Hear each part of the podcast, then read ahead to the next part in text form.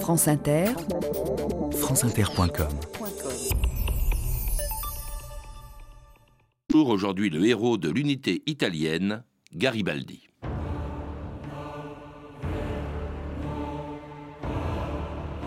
Garibaldi, c'est un homme dans toute l'acception sublime du mot. Un homme de la liberté, un homme de l'humanité, un homme d'aujourd'hui, un homme de demain. Victor Hugo.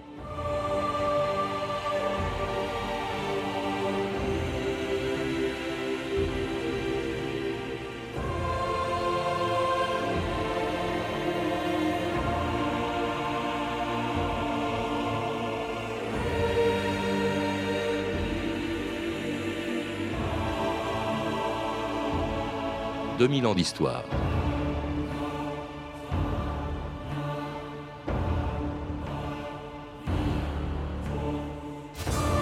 Sur tous les continents, à Paris, à Alger, à Rome, à Montevideo et bien sûr à Nice où il est né il y a 200 ans, des rues, des places et des statues portent son nom.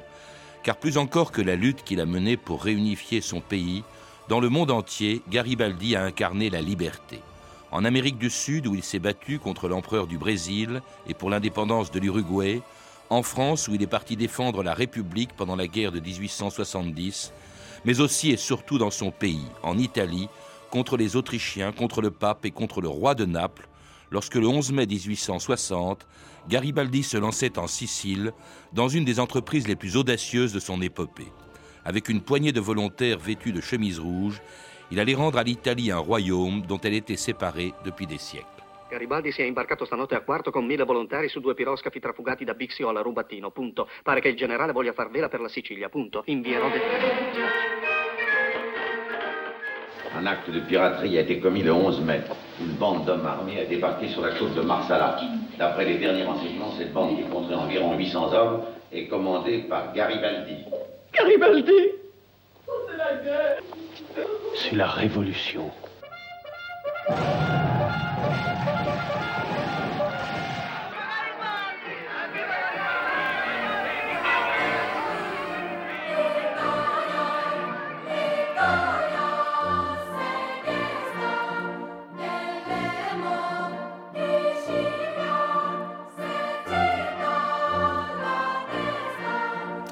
Gauthier, bonjour.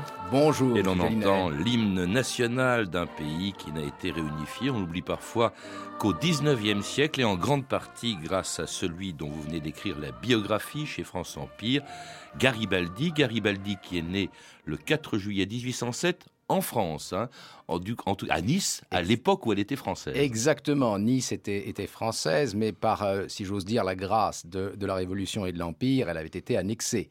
En fin de compte, euh, euh, le comté de Nice appartenait au royaume de Sardaigne avant, la, la, Révolution, et bien sûr, elle reviendra en 1814-1815 à la Sardaigne, ce qui crée l'ambiguïté pour ce malheureux Garibaldi, né entre deux chaises, entre deux nations, la France et euh, la Sardaigne et finalement italien, donc dans un pays, dans une Italie, mmh. on l'oublie aussi, qui est très profondément divisée à l'époque. Soit divisée, soit occupée. Le nord, la Lombardie et la Vénétie sont occupés par les Autrichiens.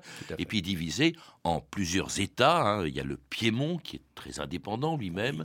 Euh, il y a euh, les duchés de Parme, de Modène et de Toscane. Il y a aussi les États du pape. Le pape est souverain, est un souverain temporel aussi en Italie. Tout à fait. Et puis tout à fait au sud, la moitié sud de l'Italie, c'est le royaume des deux Siciles.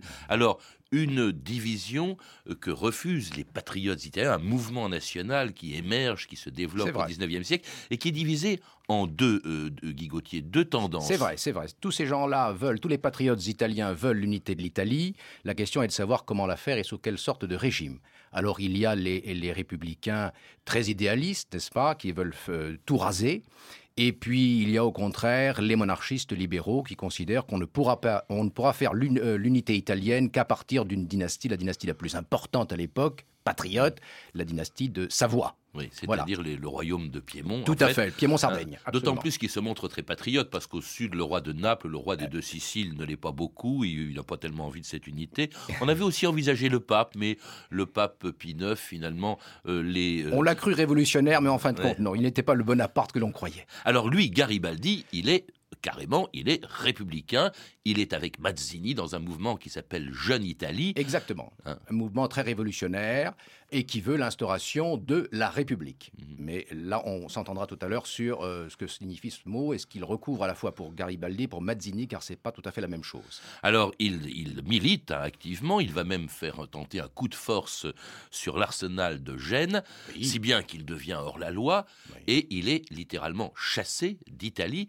Et il va partir. C'est une période qu'on a un peu oubliée justement de sa mhm. vie. 13 ans en exil en Amérique latine. Et en fait, c'est là qu'on va commencer à entendre parler de lui, Guy Gauthier. Il, est chassé, ou plus précisément, il est condamné à mort par contumace dans ce complot dans lequel l'a trempé euh, un peu euh, inconsciemment Mazzini. Donc il fuit l'Europe et il se rend euh, en effet en Amérique latine, au Brésil, où il sera accueilli par la communauté des, jeunes Italiens patriotes et aussi par les, par les, francs-maçons, car il sera très vite franc-maçon. Ça, c'est un aspect important de sa, de sa carrière, de sa vie. Et effectivement, il va, euh, il va se battre pour une des provinces du Brésil. Le Brésil est un empire immense et il y a une province, le Rio Grande euh, du Sud, euh, qui veut s'affranchir de la tutelle de l'empire. Il va se battre pour le Rio Grande, en pensant se battre pour l'humanité. En réalité, un siècle et demi après, on, voit les choses en détail. Euh, L'Empire du Brésil était beaucoup plus libéral, beaucoup plus évolué mhm. euh, que, le, Rio Grande, en tout cas les gens qu'il dirigeait. Mais il a commencé son épopée effectivement dans ces batailles du Rio Grande. Et c'est là surtout qu'il va rencontrer sa femme, Anita Ribera dal Silva, la grande Anita. Il va l'enlever littéralement. Ah, tout à fait. il va l'enlever à son mari. Il va l'enlever à, à, son mari. Ils vont commettre tous les deux. enfin, elle va commettre un adultère à cause de lui. Mhm. Il en prendra la faute. Il en prendra la responsabilité devant l'histoire. Et puis plus tard, quand ils vont se réfugier à Montevideo parce que euh, la, République du Rio Grande va, va tomber, n'est-ce pas? Euh, Garibaldi s'en va en Uruguay, où là aussi il participera à la guerre civile du côté des républicains. Et en Uruguay, à Montevideo, il va épouser Anita. Et c'est là, euh, en Amérique latine, qu'il invente l'uniforme avec lequel il va se rendre célèbre. Les fameuses chemises Exactement. rouges, il les a créées en fait en Amérique qui est en fait la tenue des saladeros, les, ouvriers qui, qui salent les, morceaux de bœuf, n'est-ce pas? Mm. Donc il en avait un stock comme cela, il a racheté tout cela. Et il a, a il a vêtu les soldats de la Légion italienne de cette chemise rouge que l'on retrouvera à travers l'histoire jusqu'en 1871 en France d'ailleurs. Alors les combats qu'il va mener en Amérique du Sud pendant 13 ans le rendent célèbre. Il est déjà très connu lorsqu'il revient en Italie au moment où, à la suite de la révolution de 1848 en France, eh bien, les Italiens se soulèvent, se révoltent à Milan, à Venise, contre les Autrichiens, et puis à Rome, où Garibaldi va proclamer la République. De Paris, la Révolution gagna toute l'Europe. En Italie, Milan fut la première à prendre feu, avec Venise.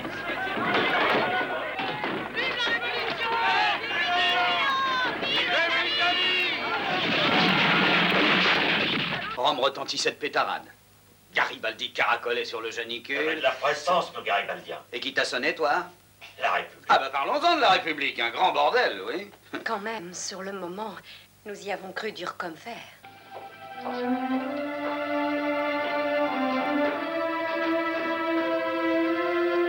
Et oui, cette république, elle n'a pas duré longtemps, mais c'est effectivement Garibaldi qui l'a proclamée à Rome sur le Janicule hein, contre le pape qui lui euh, s'était réfugié à vrai, C'est vrai. Alors là, on en vient tout de suite à ce conflit, à ce duel extraordinaire sur le plan historique entre Garibaldi, franc-maçon, et, le souverain pontife. Il faut bien voir que la, querelle fondamentale, c'est le problème du pouvoir temporel du pape. Les États pontificaux à ce moment-là bloquent, occupent toute l'Italie centrale. Donc on ne peut pas faire l'unité italienne, euh, rejoindre le nord et le sud si le pape est au milieu. Donc le, le schéma de Garibaldi, c'est de supprimer le pouvoir temporel du pape pour que Rome soit capitale de l'Italie, comme dans l'Empire romain. Alors à Rome, cette révolution échoue, comme elle va échouer d'ailleurs dans le reste d'Italie. Cette des révolution de 48, mhm. il y a les Autrichiens au nord euh, qui vont battre le roi de Piémont, qui lui est partisan de la révolution, Charles Albert. Euh, et il y a aussi effectivement la France qui va jouer. Alors là, c'est pas encore Napoléon III, il est président de la République, mais il envoie euh, Louis-Napoléon Bonaparte envoie une troupe pour défendre le pape à Rome et qui va battre justement euh, les Garibaldiens, le général Oudinot, euh, à, Rome. Alors, à nouveau, euh, il est un réprouvé, Il repart en exil pendant six ans. Ça, c'est une période encore moins connue, très étonnante. On va le retrouver à New York, où dites-vous, euh, Guy Gauthier, il fait la plonge. Une sorte euh, de juif errant à ce moment-là. Ah il fait tout l'Amérique latine. L'Amérique latine, très important, car il rencontre, et ça c'est très symbolique, il rencontre la veuve du, euh, de Simon Bolivar. Ah Alors ça, la transmission du flambeau de la liberté entre Simon Bolivar et Garibaldi, c'est très important. Il va même aller en Chine. Exactement. Il a été jusqu'à Hong Kong, Canton, etc. Absolument, absolument. Alors, c'est un marin d'abord, n'oubliez pas. Hein. C'est un fils de marin. Il lui-même voulait être marin. Il voulait pas être curé. Sa mère voulait en faire un curé, mais son père voulait en faire un marin. Il a été marin. Et puis alors il revient à nouveau en Italie parce qu'en 1859 il se passe une chose très importante.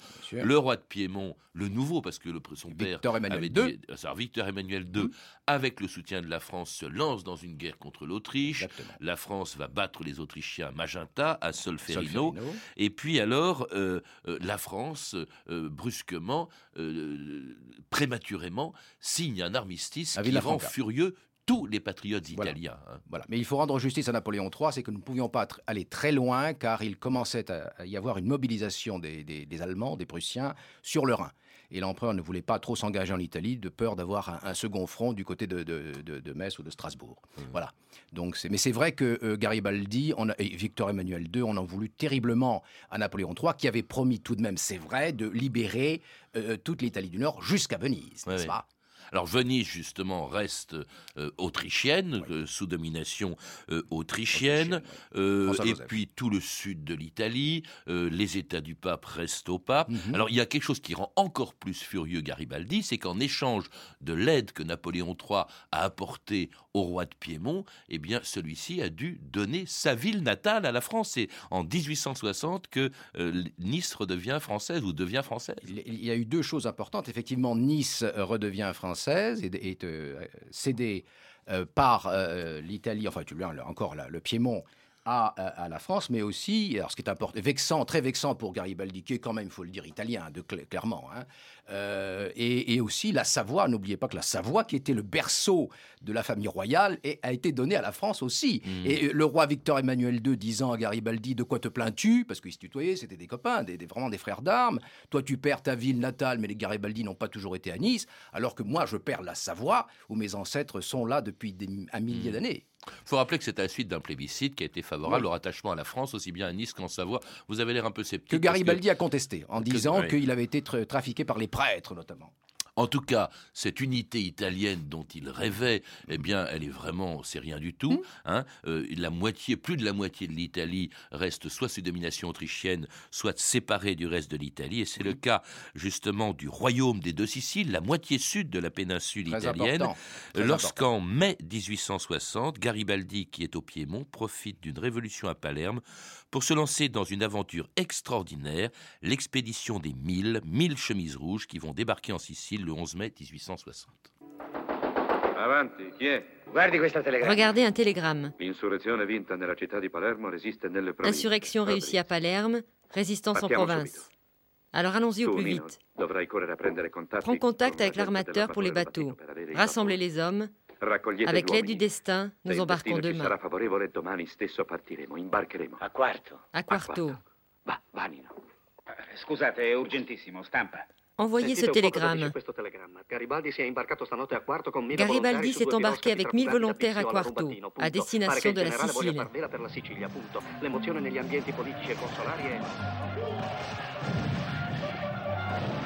Nous étions au nombre de mille, venus d'Italie et d'ailleurs. Garibaldi dans la Sicile nous conduisait en tirailleurs J'étais un jour seul dans la plaine, quand je trouve en face de moi un soldat de vingt ans à peine, qui portait les couleurs du roi. Je vois son fusil se rabattre, c'était son droit, j'arme le mien. Il fait quatre pas, j'en fais quatre. Il vise mal, je vise bien. Et c'était le soldat de Marsala. Marsala, c'était l'endroit où Garibaldi a débarqué, le 11 mai 1860. Une chanson écrite justement cette année-là. Alors, ce débarquement, c'est une opération tout à fait extraordinaire. C'est peut-être euh, le, moment le plus connu de la vie, des aventures de l'épopée de, de, Garibaldi. On l'a entendu dans cette chanson qui était écrite donc à ce moment-là. Euh, nous étions mille euh, venus d'Italie et d'ailleurs, et vous le rappelez, Guy Gauthier, il y avait il n'y avait pas que des Italiens. Il y avait par exemple un, écrivain français. Absolument. Il y avait des Polonais, il y avait des Français, il y avait des Suisses, euh, des Luxembourgeois, et il y avait Alexandre Dumas qui précisément, lui, ravitaillait Garibaldi euh, en, armes, hmm. car il avait un yacht. Donc il croisait aux environs de, Palerme, et, donc il apportait des armes au général Garibaldi, qui était son grand ami. Et euh, Alexandre Dumas a fait beaucoup pour Garibaldi. C'était un peu l'anti-Victor Hugo, en ce sens que Alexandre Dumas, lui, était très proche, curieusement, de la maison de Savoie. Hmm. Alexandre Dumas, on dit aujourd'hui que c'est un grand républicain, c'est pas vrai, c'est un orléaniste, très proche de la famille d'Orléans, et il voyait dans la maison de Savoie quelque chose d'assez proche de cette famille royale. Alors, ce qu'il y a d'extraordinaire, c'est qu'ils étaient 1000, un petit peu plus, à 1085 ou 1087, mais ils ont en chemise rouge. Alors oui, mais pour, pour, partir à l'assaut d'un royaume, hein, c'est le royaume des deux Siciles, c'est-à-dire tout le sud de la péninsule, plus l'île de, de, Sicile. Et puis il y a quand même des complicités. Euh, au Piémont, euh, Victor Emmanuel et Cavour, hein, son premier ministre, les soutiennent en douce en réalité. L'Angleterre également, euh, la France, il y a donc des appuis. Et puis il y a la population sicilienne qui se rallie en masse derrière Garibaldi. Enfin pas tout à fait au début. Hein. il était considéré, on l'a entendu dans un extrait, un peu comme un brigand il y a eu à l'origine, si vous voulez, d'abord pour Cavour, c'était très bien d'envoyer Garibaldi, de laisser faire en Sicile. Ça lui permettait d'oublier un petit peu l'affaire de Nice, parce qu'il voulait reconquérir Nice par les armes. Et Cavour préférait qu'il aille conquérir la Sicile. Victor Emmanuel II s'est entendu très très bien avec Garibaldi. Il était convenu entre le roi et Garibaldi euh, que le général allait conquérir la Sicile et Naples, mais pour la maison de Savoie, c'était clair, pas pour créer une république là-bas. C'était parfaitement loyal de ce point de vue-là. Et puis ça arrangeait aussi les Anglais, car pour l'Angleterre, la Sicile, n'est-ce pas, le royaume de Naples, c'était quand même une région hautement stratégique puisqu'elle barre effectivement la Méditerranée, elle mmh. sépare la Méditerranée occidentale de la Méditerranée orientale. N'oubliez pas que c'est Nelson qui a protégé la Sicile des Français sous l'Empire en tournant avec la flotte britannique autour de la Sicile, n'est-ce pas, qui n'a pas été occupée par les Français, jamais. Vous rappelez aussi une chose amusante, Guy Gauthier, c'est que Marsala, c'est un port à partir duquel des négociants en vin anglais amenaient du vin de Marsala vers l'Angleterre. Bien sûr, il n'y a, y a, y a, pas, y a pas de, miracle. C'est vrai que euh, ce n'est pas pour rien qu'il a débarqué dans un comptoir britannique, enfin mhm. commercial entre guillemets sous protection de la flotte britannique aussi, ne l'oublions pas quand même. En tout cas, il débarque en Sicile, mhm. il s'en proclame même le dictateur, hein, carrément. Ça, c'est alors déjà un problème, un, très grand problème. Pour, euh, Garibaldi est un républicain rallié à la monarchie, mais il ne croit pas du tout à la différence de Cavour, et c'est ça sa haine véritablement pour Cavour. Le Premier ministre avec, du Absolument. Hein, avec l'affaire de Nice, c'est que ça n'est pas du tout un, un partisan du régime parlementaire. Il considère que les députés sont tous pourris et que l'Italie doit se faire avec le roi et le dictateur, n'est-ce pas? Il re et il dittatore, ce qui se fera hélas un siècle plus tard dans d'autres circonstances. Alors justement, qu'est-ce qui se passe pendant qu'il conquiert la Sicile, qu'il en mhm. devient le dictateur, mhm. puis traverse le détroit de hein. Messine, au nom du roi, traverse le détroit de Messine, mhm. s'empare de Naples. Au nord, le roi de Piémont, qui se frotte les mains, euh, lance une expédition militaire vers le sud, soi-disant pour arrêter Garibaldi, l'empêcher de prendre Rome. En réalité, au passage, il rafle deux ou trois des États du pape, la Romagne, les Marches et l'Ombrie. Et puis alors, c'est la rencontre entre ce roi de Piémont qui devient roi d'Italie, et puis c'est une rencontre célèbre, et puis Garibaldi qui lui vient du sud et qui remet entre les mains des rois, du roi euh, Atteano, absolument, Atteano, qui lui remet tout simplement la moitié sud de l'Italie. Comment allez-vous, cher Garibaldi? Sire, j'ai pris la Sicile et assumé la dictature en votre nom. Je réalise aujourd'hui mon vœu le plus cher. Je vous remets le pouvoir sur des millions d'Italiens tourmentés jusqu'ici par un despotisme féroce.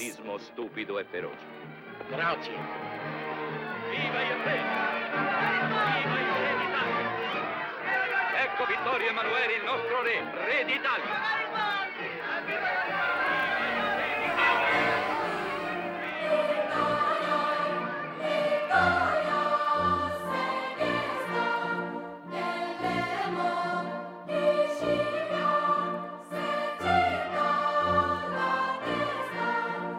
Alors cette rencontre à Teano entre Victor Emmanuel II, roi d'Italie, hein, ça y est, et, et, Garibaldi, elle est célèbre, elle est extraordinaire. C'est un républicain qui reconnaît en Victor Emmanuel II le roi d'une Italie presque tout entière réunie. C'est la grande fraternité d'armes qui se confirme entre ce républicain, républicain socialiste aussi, mais pragmatique, et, ce roi extrêmement ouvert aux idées libérales. Ça, c'est mm. très très important. Et c'est ce qui fera l'Italie pendant un siècle. Euh, au détriment quand même d'une chose, il ne faut pas l'oublier, vous parliez de l'enthousiasme populaire en Sicile, à Naples. Les gens ont accueilli avec beaucoup d'enthousiasme Garibaldi parce qu'ils pensaient qu'il allait faire une république sociale, ou en tout cas qu'il allait arracher la terre aux nobles pour la, donner, pour la donner au peuple, ce qui n'a pas été fait, au contraire. Et on voit, n'est-ce pas, cette espèce d'abus de confiance dans le fameux Guépard, d'ailleurs, où on en parle. En fait, l'aristocratie mm. s'en tire très bien et le peuple restera dans la misère, hélas. Alors presque toute l'Italie est réunifiée. Il manque quand même Venise, qui est encore entre les mains de l'Autriche jusqu'en 1866. À ce moment-là, elle est rattachée euh, à l'Italie. Mhm. Et puis Rome. Alors, Garibaldi, il est têtu. Rome, il veut que ce soit Rome la capitale de l'Italie, non pas Turin puis Florence comme ça a été le cas. Ça devient, euh, ça, doit devenir Rome. Et alors là, il se heurte d'une part au refus du roi d'Italie qui veut pas se fâcher avec la terre entière. Mhm. Et également au refus de la France. Il va tenter à deux reprises de s'emparer de Rome, Guy Gauthier. Il va, il va le tenter en 1862, effectivement, où là, il, il, débarque de nouveau en Sicile, qui est cette fois italienne, n'est-ce pas? Il va repasser le détroit de Messine. Euh, avec la complicité de Victor Emmanuel II. L'accord entre le roi et le général, c'est très simple, n'est-ce pas? Euh, Tu tentes le coup, si ça marche, la maison de Savoie, l'Italie donc récupère la mise, si tu rates, tant pis pour toi. Bon, et euh, devant la, consternation internationale, l'opposition de la France, le roi d'Italie va devoir empêcher Garibaldi de monter jusqu'à Naples et à Rome, et on va le bloquer à Aspromonte. Il va être blessé gravement à Aspromonte par le général Pallavicini et il sera enfermé ensuite dans une forteresse et puis amnistié très rapidement parce qu'il y a une complicité des Italiens sur le dos des Français. Mais il va recommencer en 67. Alors là, c'est pas, euh, là c'est la France qui va l'en empêcher. Il va y ah avoir oui, une, ah oui, oui, parce bataille. Que Napoléon III se méfie. Napoléon III a besoin des catholiques français, n'est-ce pas? C'est normal. Il a été élu aussi par les catholiques. Il a l'opposition aux royalistes, donc il faut qu'il ménage tous ces gens-là. L'impératrice Eugénie est extrêmement catholique, euh, ultramontaine même. N'oubliez pas que le pape est le parrain du prince impérial. Mmh n'est-ce et, Eugénie dit à Napoléon III, si le pape est chassé de Rome, moi je quitte les Tuileries avec mon fils. C'est l'éternel chantage. Alors Napoléon III, qui a tellement aidé l'unité italienne, empêche eh ben là, son achèvement. Oui, absolument. Il s'oppose à la destruction du pouvoir pontifical, il envoie les troupes, et euh, Garibaldi euh, est battu à Mentana par les zouaves pontificaux, qui mm. eux aussi sont une brigade internationale catholique, et puis par l'armée française du général De Failly. Nos chasse-peaux ont fait merveille, etc. Les chasse-peaux, c'était les fusils. Exactement, et ce qui a profondément blessé euh, les Italiens. Victor Emmanuel II en a voulu beaucoup à l'empereur, au général De Failly de cette phrase. Alors en fait, Garibaldi est mis à l'écart. Il vit euh, dans, la moitié d'une île, à hein. Caprera, au nord de la Sardaigne. Euh, il vit euh, replié donc un peu sur lui-même. C'est un peu un patriarche. Puis il est plus patriarche, il, est plus très jeune. Il est très malade. Il a, son, son arthrite qui le, qui le le blesse considérablement. Si bien que c'est sans lui, mais avec ses partisans, que mhm. s'achèvera euh, l'unité italienne lorsque Victor Emmanuel II s'en emparera en septembre 1870, profitant d'ailleurs du fait que la France, à ce moment-là, l'empire français qui défendait le pape, eh, eh il a disparu. Tout à fait. Victor Emmanuel, ça y est, il s'est décidé. 35 000 hommes avancent dans les États pontificaux en direction de Rome. Il y a cinq divisions, dont deux ont été confiées à des sectes garibaldiens, Bixio et Cosenz. Oui, mais Garibaldi. Oui, Teresa. Ici, on raconte que... C'est vrai, il est en exil, et c'est aussi pour cela que je suis ici.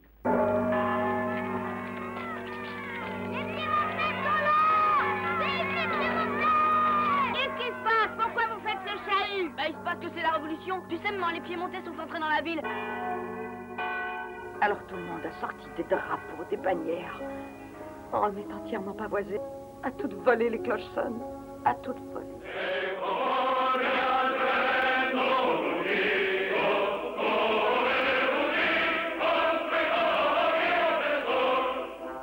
Et c'était la prise de Rome par l'armée piémontaise en 1870, l'achèvement de l'unité italienne.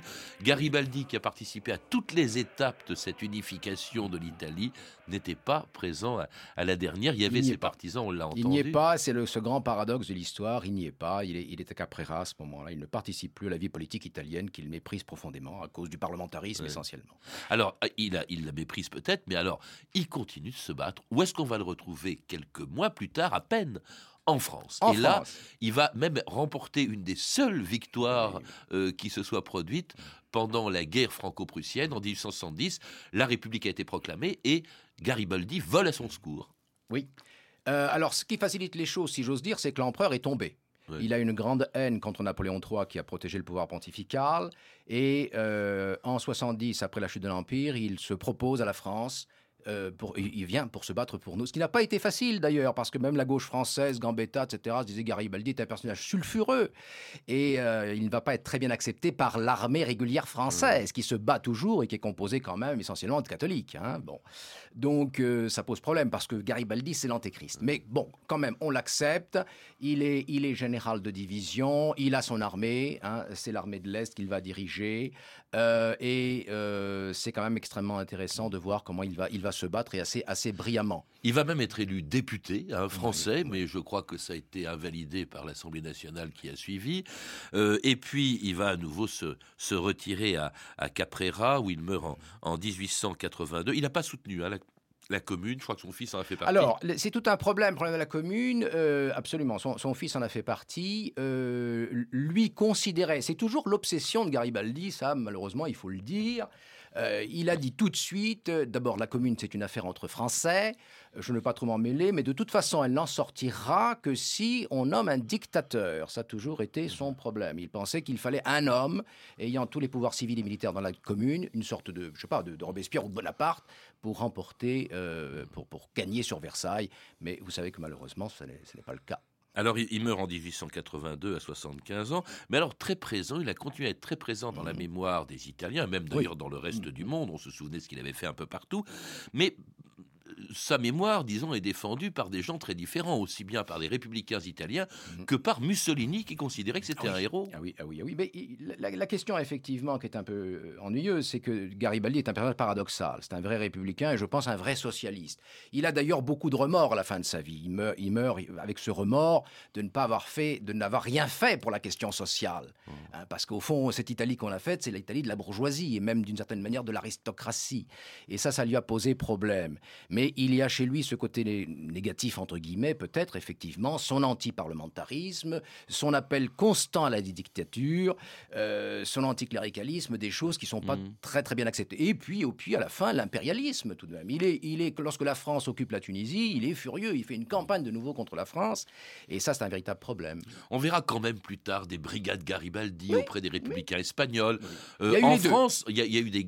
Il y a eu les deux. Vous avez aussi des Garibaldiens qui ont voulu, euh, dans les années 40, s'emparer de, s'emparer de Nice. N'oublions pas cela non plus, hein, c'est la période de... Une envergure internationale. Il fait penser un peu, d'ailleurs beaucoup de gens l'ont dit, Guy Gauthier, à mm. Che Guevara au 19e siècle. Euh, oui, encore que je ne suis pas certain que Che Guevara se serait allié avec une monarchie, encore que on a vu euh, il y a quelques années Fidel Castro embrasser le roi d'Espagne. Mm. Donc tout est possible dans l'histoire. En tout cas, un personnage fascinant que l'on retrouve dans votre biographie, euh, Guy Gauthier, qui a été publiée aux éditions France Empire, Garibaldi, l'aventurier de la liberté. Vous avez pu entendre des extraits des films suivants. Viva l'Italia de Roberto Rossellini, édité en DVD par Opening. Le Guépard de Lucchino Visconti, disponible en DVD aux éditions Pathé. Au nom du pape roi de Luigi Mani. Et un extrait du téléfilm Rome libérée 1870 d'Alfredo Gianetti. Vous pouvez retrouver toutes ces références par téléphone au 32 30 34 centimes la minute ou sur le site franceinter.com. C'était 2000 ans d'histoire. À la technique Antoine Viossa et Ludovic Asselot. Documentation Claire Destacan, Emmanuel Fournier et Franck Olivard. Une réalisation de Anne Kobilac.